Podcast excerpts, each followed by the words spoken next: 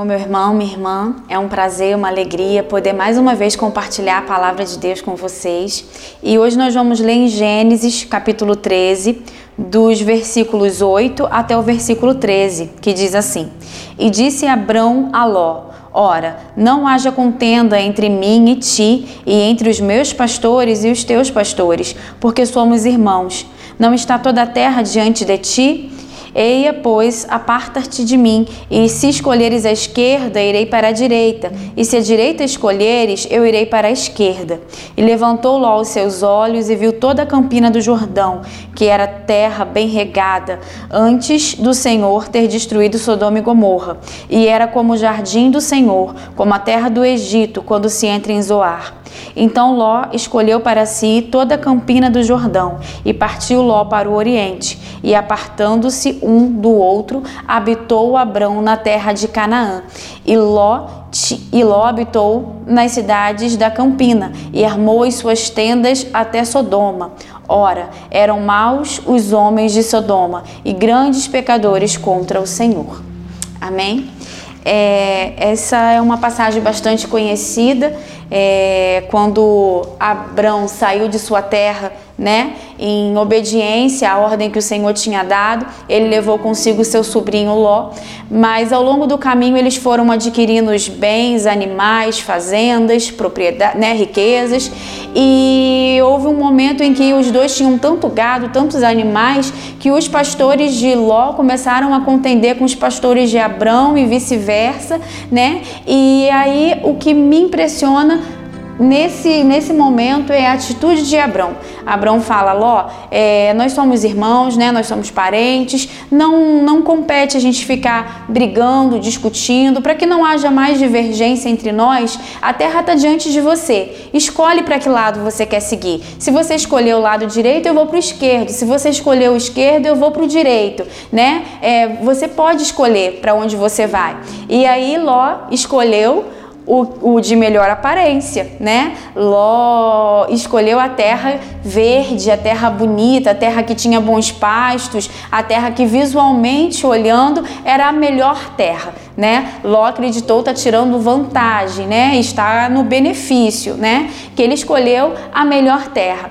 E Abrão né? Como eu disse, eu acho incrível a postura de Abrão em deixar Ló escolher, em não criar caso, em preferir é, ficar no prejuízo, né? Do que criar algum tipo de problema, algum tipo de, de atrito, de conflito, né? E ele permitiu que Ló escolhesse e, obviamente, Ló escolheu aquela que aparentemente era melhor, a terra que aparentemente era melhor.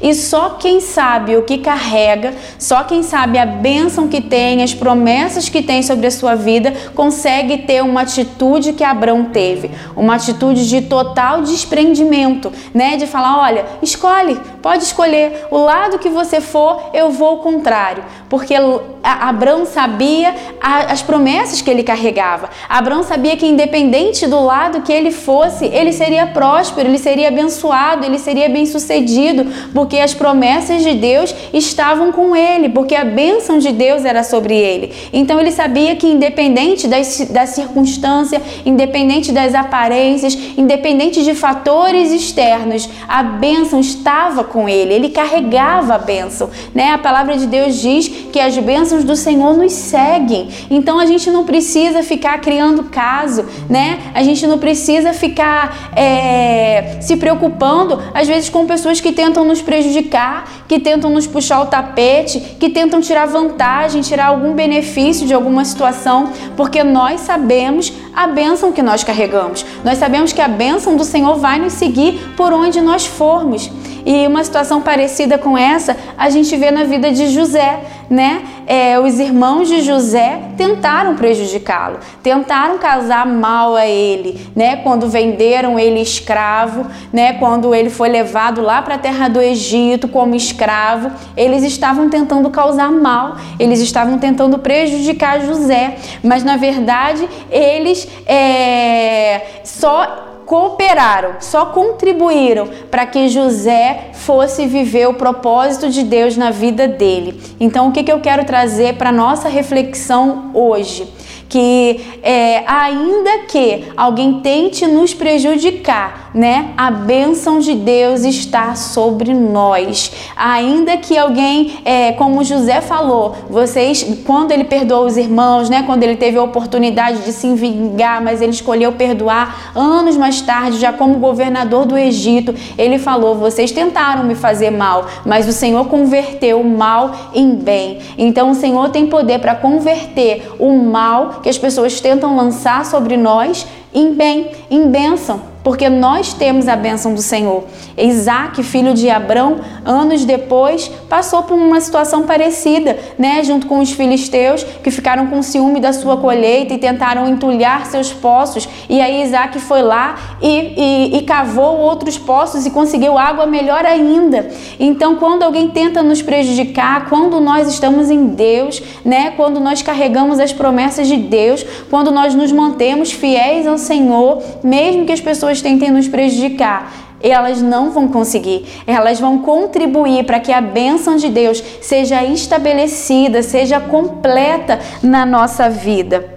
E uma coisa que vale a pena a gente ressaltar é que esses homens que nós falamos aqui, Abrão, José, Isaac, é, eles se mantiveram fiéis ao Senhor, né? A postura deles foi de integridade, foi de fidelidade durante toda a sua, durante toda sua caminhada, durante toda a sua jornada, né? O que os irmãos de José fizeram com ele não, não mudaram a atitude que ele tinha, não mudaram o caráter dele, mesmo ele sendo prejudicado, mesmo ele sendo é, vendido escravo, né? Isso poderia ter causado nele algum tipo de rebeldia, né? Pensado, ah, Deus se esqueceu de mim, agora eu vou viver a vida do jeito que eu penso que devo viver, né? Mas não, ele se manteve fiel ao Senhor, ele se manteve íntegro, né? O caráter dele não foi abalado por causa do que os irmãos fizeram com ele. Então, o que a gente sofre,